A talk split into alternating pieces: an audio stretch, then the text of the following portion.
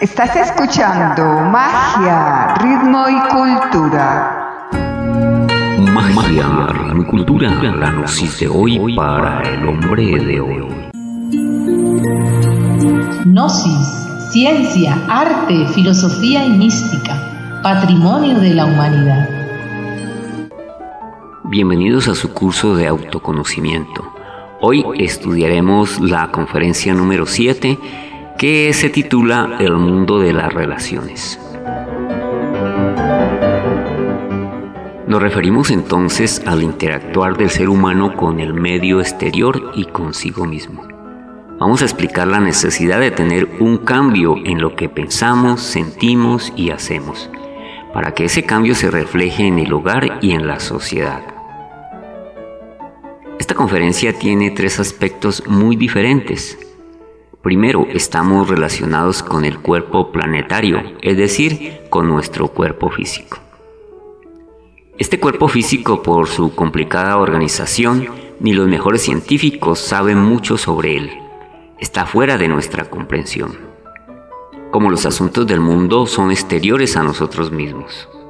El cuerpo físico está adaptado a fenómenos exteriores en concordancia con lo que nosotros hemos sido y lo que heredamos de nuestros antepasados. También se encuentra relacionado con aquello que aprendemos de momento en momento. Si no cambiamos nuestra actitud en relación con nosotros mismos, no podemos modificar nuestra forma de ser.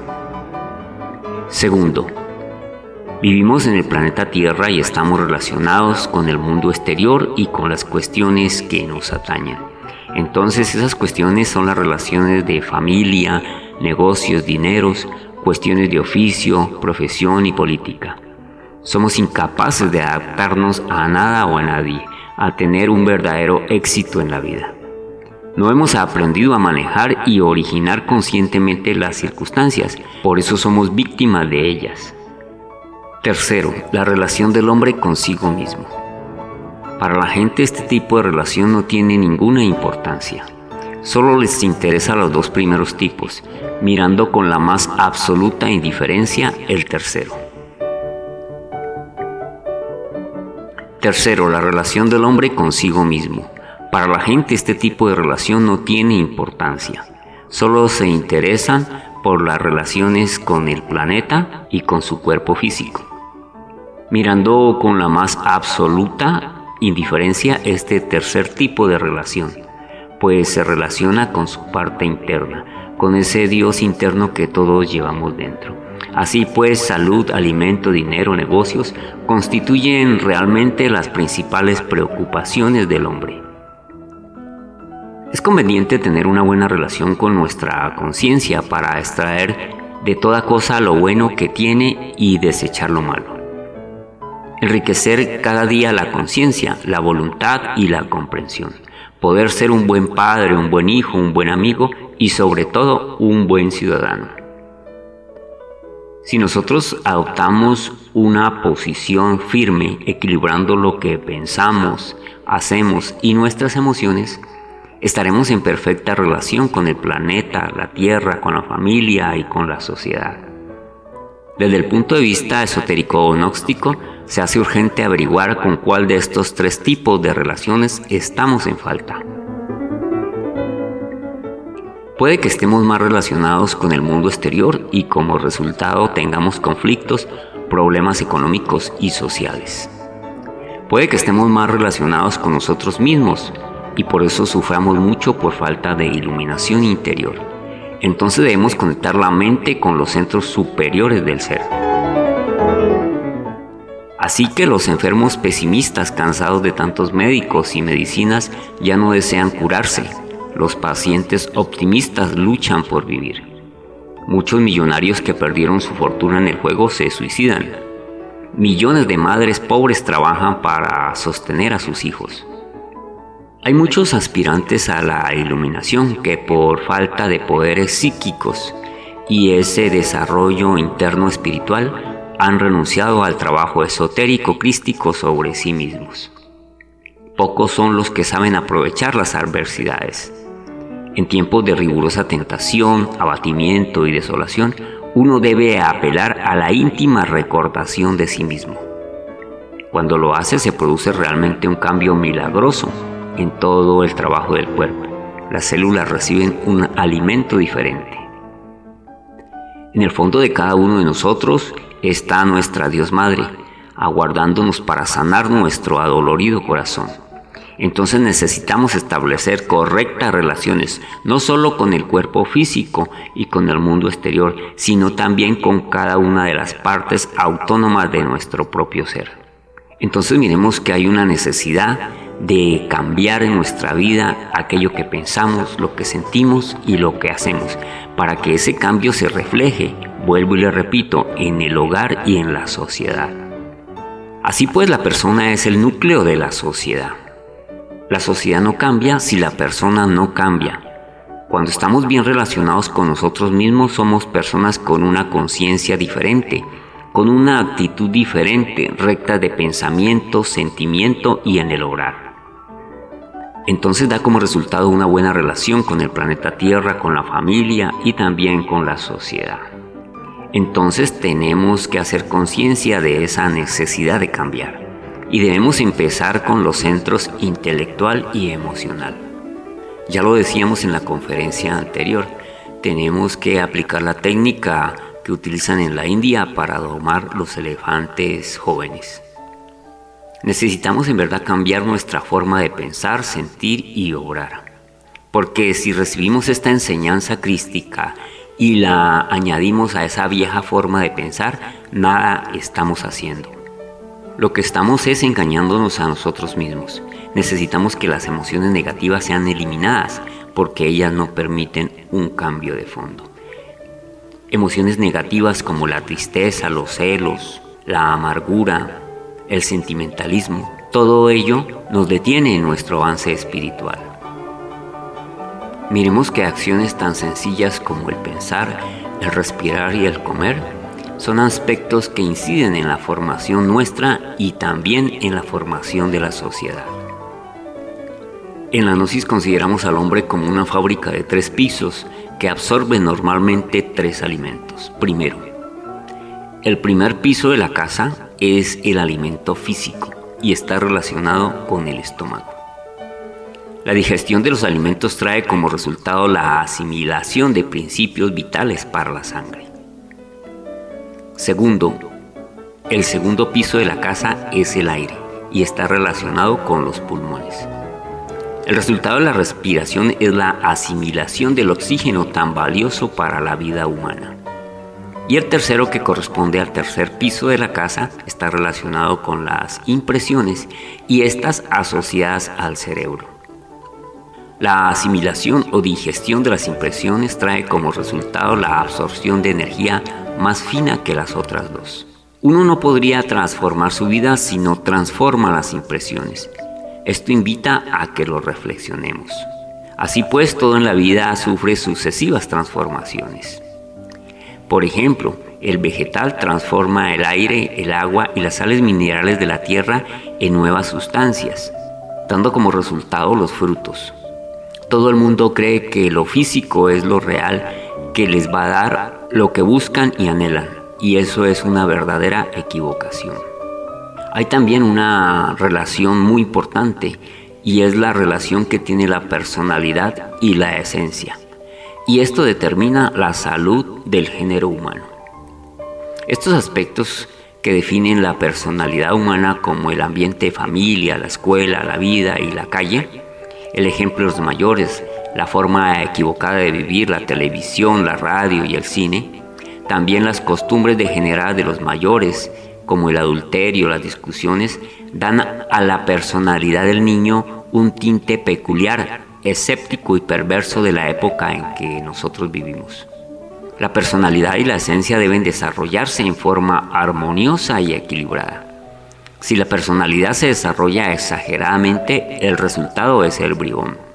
Si la esencia se desarrolla totalmente, el resultado es el místico sin intelecto, sin personalidad noble de corazón pero incapaz e inadaptado. Entonces el desarrollo armonioso de la personalidad y de la esencia da como resultado hombres y mujeres geniales. Así pues, la esencia se alimenta con ternura, cariño, amor, música, flores, belleza, armonía, sin límites. Existe una técnica maravillosa para equilibrar ese nuestro mundo de las relaciones. Se denomina los tres factores de la revolución de la conciencia. Los tres factores de la revolución de la conciencia son la tabla de salvación que Jesús el Cristo trae a esta humanidad para sacarla del lodo en el que andamos. Estudiémosla un poco. Primero, el morir. Se relaciona con la eliminación de nuestros defectos psicológicos, empuñando la espada de la voluntad. Hay que tener voluntad porque la pelea aquí es con uno mismo con nuestras maneras erradas de pensar, de sentir y de actuar, de costumbres, vicios, manías y todos aquellos agregados psicológicos que llevamos dentro. Entonces es perentorio morir en ellos, eliminarlos de nuestro país psicológico. El segundo aspecto es el nacer. Hay que aprovechar debidamente todas nuestras energías. El cuerpo físico genera constantemente diferentes tipos de energía la energía del pensamiento, la energía del movimiento, las energías sexuales. Son energías que de momento en momento nosotros estamos derrochando por causa de las emociones negativas o positivas, de pensamientos y de situaciones anómalas que nosotros vivimos en el diario vivir. Entonces tenemos que aprovechar muy bien todas esas energías que nos van a servir para el desarrollo de nuestro trabajo crístico. Y el tercer aspecto es el servicio al prójimo. Se denomina sacrificio. Es el servicio desinteresado. Vestir al desnudo, darle pan al hambriento, curar enfermos, invitar a otros a conocer este camino espiritual o enseñárselo. Quien no vive para servir, no sirve para vivir. Son las enseñanzas de Jesús el Cristo. Mediante estos tres factores de la revolución de la conciencia logramos perfeccionarnos totalmente. Este es el único camino espiritual. Bien, después de estudiada y reflexionada esta conferencia, vamos a aprender una maravillosa práctica que nos permitirá llevar este conocimiento del intelecto a nuestra conciencia. Y él se llama el ejercicio retrospectivo. Te invitamos a que después de que hayas leído y repasado este audio y esta conferencia, te sientes en un cómodo asiento, puede ser en un sillón o en tu misma cama, en la posición en la que te encuentres más cómodo o cómoda, cierres los ojitos, relajes tu cuerpo, haz unas tres respiraciones profundas con la intención de relajar el cuerpo, aleja de ti todo tipo de pensamiento, y de una manera retrospectiva empieza a acordarte paso por paso de todos aquellos puntos que aprendiste en esta conferencia. Así ese conocimiento pasará del intelecto a la conciencia y nunca se borrará. Este ejercicio también lo puedes aplicar en tu diario vivir. A través de él podrás percibir las manifestaciones del ego en el transcurso del día. Entonces hace lo mismo, te sientas, te relajas, respiras y empiezas a desenvolver la película de ese día. Vas recordando desde el momento en que te sentaste, paso por paso, momento tras momento, mirando pensamientos, sentimientos, situaciones, impresiones que llegaron a ti, quién te ofendió, cómo reaccionaste, qué hiciste, qué no hiciste, y paso tras paso irás descubriendo todos los errores que cometiste, todas tus expresiones, todas tus reacciones psicológicas y físicas. Y de esta manera podrás descubrir realmente quién eres tú, cómo te comportas, qué piensas, qué haces y primordialmente las reacciones del ego. Así podremos estudiarlo detalladamente y poco a poco pedirle a nuestra Madre Divina a través de la comprensión que nosotros tengamos que lo elimine, que lo reduzca a polvareda cósmica. Así pues, ánimo, necesitamos que todos quienes estudien estos audios se viertan por completo a la práctica, pues la doctrina sin la práctica no nos lleva a ninguna parte.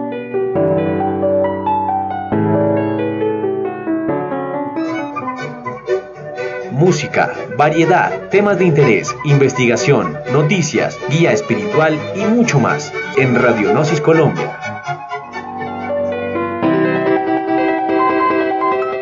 maravilloso mundo de las plantas y sus propiedades. Miremos que el alcoholismo es uno de los mayores flagelos que tiene a la humanidad en la degeneración y principalmente a la juventud. Este vicio tiene tres aspectos perfectamente definidos. Primero, la iniciación. Segundo, la intoxicación. Y tercero, la muerte.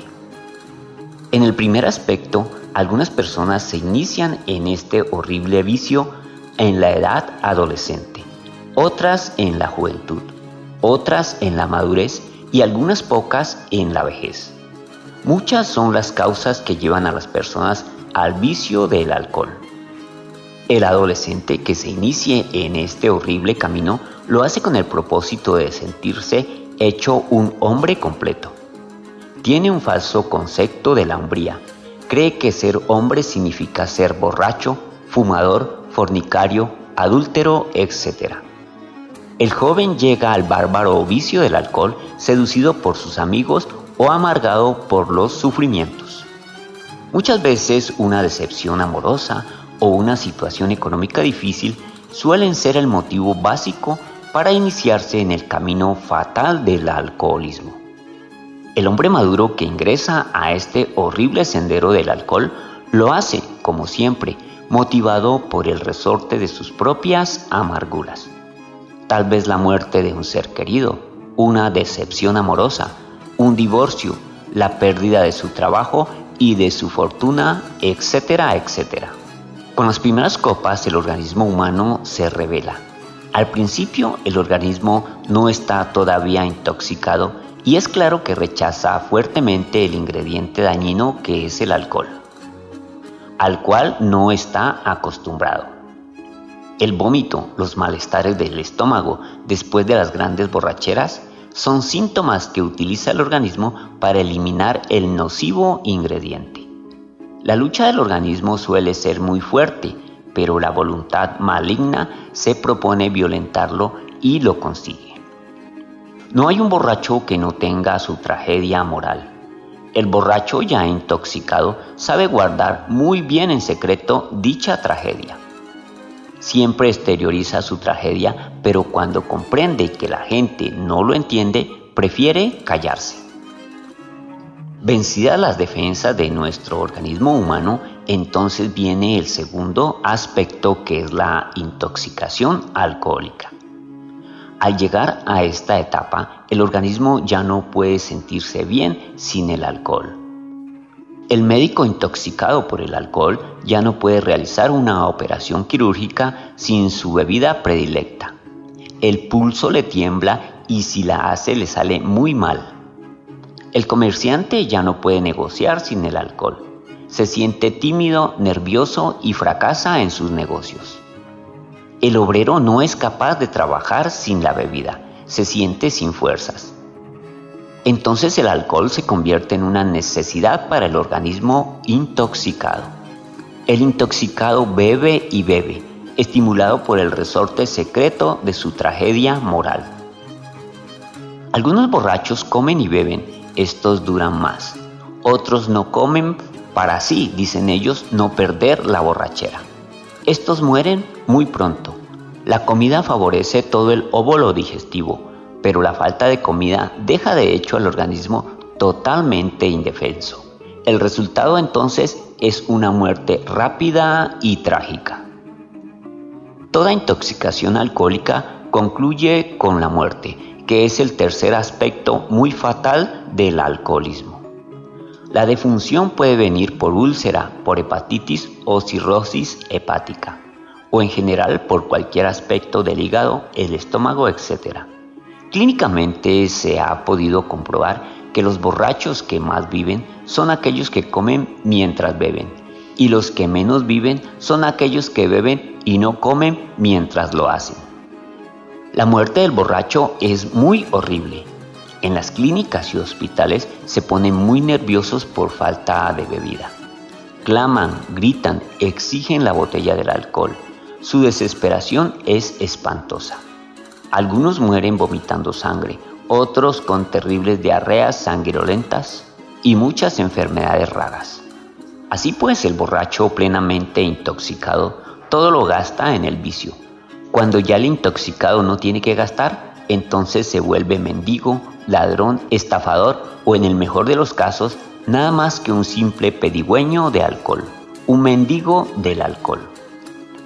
El intoxicado es inmoral en el más completo sentido de la palabra. La dignidad, el honor, la honradez, la responsabilidad moral, la palabra empeñada, la virtud ya no interesan al alcohólico. No tiene absolutamente ninguna importancia estos aspectos tan importantes para el intoxicado alcohólico. El borracho empedernido se ríe de todas esas cualidades humanas y hasta se siente infinitamente superior a todos sus semejantes. Entonces lo que necesita la sociedad es una verdadera campaña efectiva contra el alcohol. Y esa se realiza explicando con todos sus detalles los tres aspectos definidos de este horrible vicio. Estos tres aspectos del camino del alcohol, como ya lo dijimos al principio, son la iniciación, la intoxicación y luego la muerte. Estos tres aspectos deben señalarse, enseñarse en el hogar, en la escuela, en la universidad, en las academias y en los templos. Esa es la mejor manera de hacer campaña efectiva contra el alcoholismo. Así, por ejemplo, las leyes secas prohibiendo la venta de alcohol resultan inútiles porque los borrachos se inventan entonces astutamente su manera de fabricar bebidas embriagantes en forma clandestina. Esto hace más daño que beneficio a la sociedad. Solo la comprensión creadora puede salvar a las personas de caer en este horrible y espantoso vicio. El sistema de enseñanza audiovisual es maravilloso para combatir el vicio del alcohol. Así que la verdadera educación comienza en el hogar. Los padres de familia que beben le dan mal ejemplo a sus hijos. Conducen a sus hijos al camino fatal de este abismo. En los hogares debe enseñarse a los hijos lo que es este horrible vicio. Debe enseñarse los tres aspectos de este horrendo camino. Este tipo de enseñanza, acompañado del buen ejemplo, es radical para prevenir a las nuevas generaciones contra el vicio del alcohol. Lo que se aprende bien en el hogar no se olvida jamás. Así que la ciencia y cultura gnóstica enseña las técnicas y las claves para que una persona no se inicie o deje este terrible vicio del alcohol. Una de ellas es la meditación. Miremos que la meditación y la embriaguez son los dos polos opuestos de una misma fuerza. La meditación es positiva, la embriaguez alcohólica es totalmente negativa. Todo individuo, todo ser humano debe beber el vino de la meditación en la copa sagrada de la concentración. Es necesario mantenernos alejados del aspecto negativo, es decir, del alcoholismo. Es necesario no caer en el aspecto negativo de la mente. El vicio del alcohol pertenece al aspecto negativo de la mente. El borracho se sumerge en los infiernos atómicos de la naturaleza y se pierde en el abismo. Es mejor beber del vino de la meditación en la copa sagrada de la concentración del pensamiento. Entonces concentremos el pensamiento en nuestro Dios interno. Meditemos profundamente en Él durante horas enteras. Así llegaremos al éxtasis inefable. Entonces podremos conversar con los dioses y entrar en los grandes misterios de la naturaleza. Esto es mejor que el delirio que produce el alcohol. Este le permite al borracho penetrar en los infiernos atómicos de la naturaleza para convivir con los demonios del abismo. Las visiones y delirios de los borrachos son verdaderamente reales. Eso que ellos ven en sus visiones existe realmente. Ellos ven larvas, demonios y monstruos horribles que realmente tienen existencia en los infiernos atómicos de la naturaleza universal. Ellos penetran en el abismo y ven los seres del abismo, seres perversos que viven en los infiernos atómicos de la naturaleza. Todo ser humano carga una atmósfera atómica perceptible para los clarividentes. Estas larvas viven en la cuarta dimensión. De paso tenemos que decir que ya la física moderna comienza a admitir las cuatro coordenadas, las cuatro dimensiones. Una de ellas y la más conocida es la cuarta dimensión, la cuarta vertical. Allá se encuentran las larvas que produce el alcohol y que obviamente enferman el cuerpo físico del borracho. Así que el borracho carga en su atmósfera ultrasensible larvas alcohólicas que lo estimulan en el vicio que le dio la vida, impulsándolo a beber cada vez más y más. Dichas larvas solo se desintegran con el humo del azufre. Otra técnica maravillosa es la osmoterapia. Los perfumes combinados con la fuerza mental constituyen un sistema maravilloso de curación. Se pueden curar los borrachos combinando estos dos elementos sabiamente. Ponga usted mucho cuidado a la siguiente indicación. ¿Tiene usted algún ser querido víctima del vicio del alcohol? Entonces, cuando éste se encuentre dormido, estreche su mano derecha contra la de él. Hágale oler un perfume delicioso, un extracto de rosas, y luego con voz muy suave, muy amable, háblele como si estuviese despierto. Entonces aconsejele, explíquele en forma muy detallada lo que es el horrible vicio del alcohol. Recuerde usted que cuando el cuerpo duerme, el ego sale del cuerpo y anda por la cuarta dimensión. Las palabras que usted le diga al dormido llegan al tímpano de su oído, pasan luego al centro sensorial del cerebro y después se transmiten al ego aun cuando éste se encuentre muy lejos del cuerpo físico. Recordemos aquí que el ego es un conjunto de deseos, vicios, costumbres, manías, deseos que todo ser humano tiene en su psicología interior. Al despertar, el ego vuelve al cuerpo físico. Y si no recuerda lo que usted le dijo, puede estar seguro de que todo lo dicho ha quedado en el subconsciente de su ser querido, de su amigo, de su ser amado. Esas palabras van produciendo su efecto poco a poco y al fin llega el día en que el paciente queda curado del vicio horrible del alcohol. Así, querido amigo, que si usted consume o pretende empezar el consumo del alcohol, es mejor que empiece con las prácticas que la ciencia y cultura gnóstica le enseña para que usted no entre por ese horrible camino. Le aconsejamos entonces la siguiente práctica. Acuéstese y permanezca tranquilamente en su cama.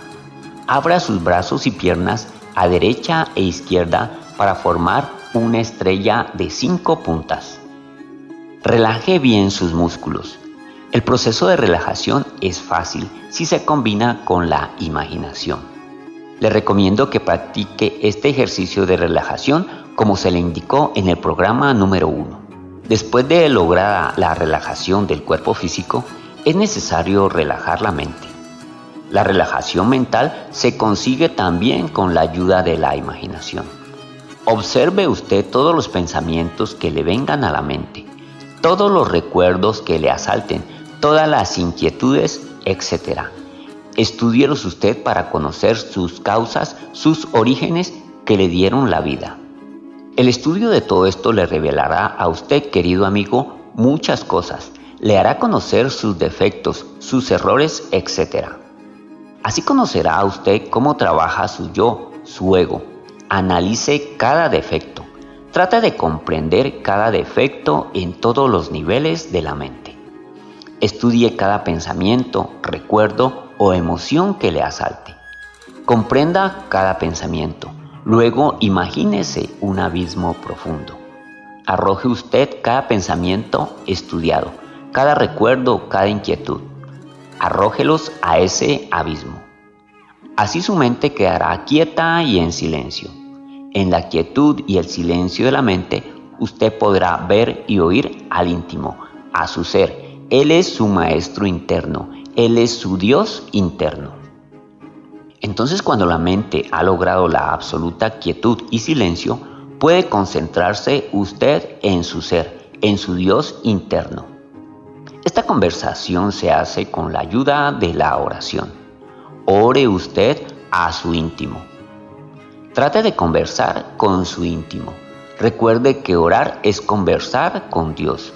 Usted puede orar sin fórmulas, es decir, hablar con Dios, decirle con infinito amor lo que su corazón siente.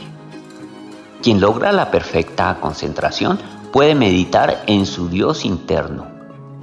Entonces reflexione usted en su Dios interno, identifíquese con Él y viva en Él.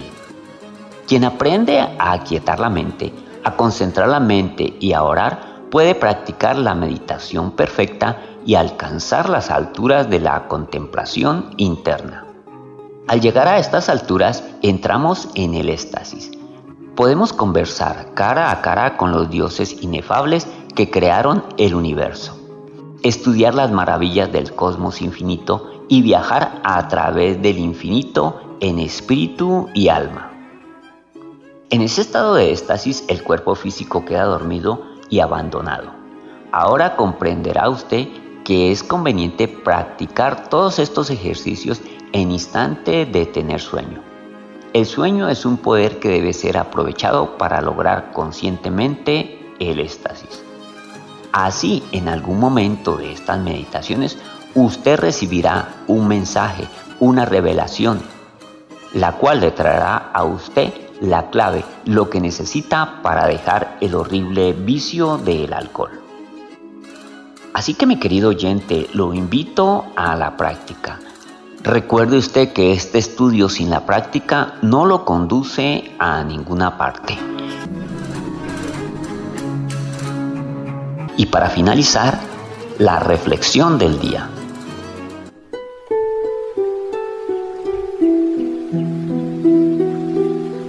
Alberto era un hombre joven cuyo hijo había nacido recientemente y era la primera vez que sentía la experiencia de ser papá. Un buen día, le dieron ganas de entrar en contacto con la naturaleza, pues a partir del nacimiento de su bebé, todo lo veía hermoso. Y aún el ruido de una hoja al caer le sonaba a lindas notas musicales. Así fue que decidió ir a un bosque. Quería oír el canto de los pájaros y disfrutar toda la belleza. Caminaba plácidamente respirando la humedad que hay en estos lugares, cuando de repente vio posada en una rama a un águila que lo sorprendió por la belleza de su plumaje. El águila también había tenido la alegría de recibir a sus polluelos y tenía como objetivo llegar hasta el río más cercano, capturar un pez y llevarlo a su nido como alimento pues significaba una responsabilidad muy grande criar y formar a sus aguiluchos para enfrentar los retos que la vida ofrece. El águila, al notar la presencia de Alberto, lo miró fijamente y le preguntó, ¿A dónde te diriges, buen hombre? Veo en tus ojos alegría. Es que ha nacido mi hijo y he venido al bosque a disfrutar, pero la verdad es que me siento un poco confundido. Oye, preguntó el águila, ¿y qué piensas hacer con tu hijo? Pues ahora y desde ahora, siempre lo voy a proteger. Le daré de comer y jamás permitiré que pase frío. Yo me encargaré de que tenga todo lo que necesite. Y día con día, seré quien lo cubra de las inclemencias del tiempo. Voy a defenderlo de los enemigos que pueda tener y nunca dejaré que pase situaciones difíciles. Es mi hijo. Lo amo. Y no permitiré que pase problemas o necesidades como las que yo pasé. Nunca dejaré que eso suceda. Porque para eso estoy aquí. Para que Él nunca se esfuerce por nada. Y para finalizar, agregó, yo como su padre seré fuerte como un oso, y con la potencia de mis brazos lo rodearé, lo abrazaré y nunca dejaré que nada ni nadie lo perturbe. El águila no salía de su asombro. Atónita lo escuchaba y no daba crédito a lo que había oído. Entonces, respirando muy hondo y sacudiendo su enorme plumaje, lo miró fijamente y le dijo, Escúchame bien, buen hombre. cuando recibí el mandato de la naturaleza para empollar a mis hijos, también recibí el mandato de construir mi nido. Un nido confortable, seguro, a buen resguardo de los depredadores, pero también le he puesto ramas con muchas espinas. ¿Y sabes por qué? Porque aun cuando estas espinas están cubiertas por plumas, algún día, cuando mis polluelos hayan emplumado y sean fuertes para volar, haré desprender todo ese confort y ellos ya no podrán habitar sobre las espinas. Eso les obligará a construir su propio nido. Todo el valle será para ellos, siempre y cuando realicen su propio esfuerzo para conquistarlo con todo, sus montañas, sus ríos llenos de peces y praderas llenas de conejos. Si yo los abrazara como un oso, reprimiría sus aspiraciones y deseos de ser ellos mismos. Destruiría irremediablemente su individualidad y haría de ellos individuos indolentes, sin ánimo de luchar ni alegría para vivir. Tarde o temprano, lloraría mi error, pues ver a mis aguiluchos convertidos en ridículos representantes de su especie me llenaría de remordimiento y gran vergüenza, pues tendría que cosechar la impertinencia de mis actos, viendo a mi descendencia imposibilitada para tener sus propios triunfos, fracasos y errores, porque yo quise resolver todos sus problemas. Yo, amigo mío, dijo el águila, podría jurarte que después de Dios he de amar a mis hijos por sobre todas las cosas, pero también he de prometer que nunca seré su cómplice en la superficialidad de su inmadurez. He de entender su juventud, pero no voy a participar de sus excesos. Me he de esmerar en conocer sus cualidades, pero también sus defectos, y nunca permitiré que abusen de mí en aras de este amor que les profeso. El águila cayó, y Alberto no supo qué decir. Pues seguía confundido y mientras entraba en una profunda reflexión, esta, con gran majestuosidad, levantó el vuelo y se perdió en el horizonte. Alberto empezó a caminar mientras miraba fijamente el follaje seco disperso en el suelo. Solo pensaba en lo equivocado que estaba y el terrible error que iba a cometer al darle a su hijo un abrazo como el de un oso. Reconfortado, siguió caminando. Solo pensaba en llegar a casa. Con amor, abrazar a su pequeño bebé, pensando que abrazarlo solo sería por segundos, ya que el pequeño empezaba a tener la necesidad su propia libertad para mover piernas y brazos, sin que ningún oso protector se lo impidiera. A partir de ese día, Alberto empezó a prepararse para ser el mejor de los padres.